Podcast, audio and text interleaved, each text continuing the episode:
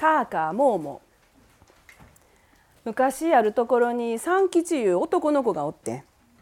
年は9つかとうやな。あんまり賢い子やなかって。ある日三吉お母さんに用事頼まれて「三吉今日はお父さんのご命日やからお寺行ってお坊さん呼んできてくれるか?」お母さんお坊さんってどんなん？お坊さんか？お坊さんはな黒い服着てはるからすぐにわかるわ。わかった三吉お寺へ出かけて行ってお寺行ったらな黒い着物着たもんがおる。どうぞ今日は死んだお父さんのご命日やからうちへお参りに来てください。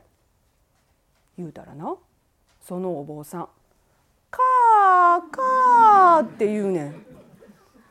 母さんと違う父さんやって言うたらまた「かーかー」って言うねん。三吉怒って怒鳴りつけてん。それでもやっぱり「かーかー」って言うねん。しまいにそのお坊さんどっか飛んでいってしまいはった。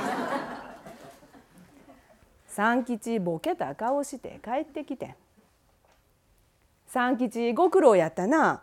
お坊さん来てくれはるって？お坊さんな。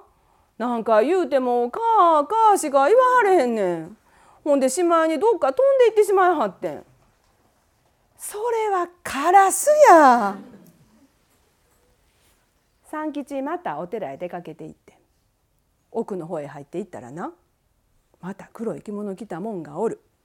三吉丁寧に頭下げてどうぞ今日はお父さんのご命日やからうちへお参りに来てください」って言うてそしたら今度はそのお坊さん「もうもう」って言うねん。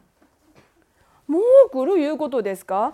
晩に来てください言うてもやっぱり「もうもう」言うねん。何回も言うてるうちにな奥からおっちゃんが出てきてそのお坊さん連れて行ってしまわはった。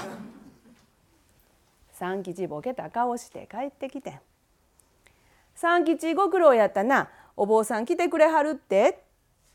お坊さんななんか言うてももうもうしか言わはれへんねん。ほんでしまいにおっちゃんが出てきて連れて行ってしまわはった。それは牛や。今度はお母さんが出かけて行って三吉うちで小豆煮える番してたんやって。三吉小豆もう煮えたかな思て蓋開けて一つ食べてみて。うまい。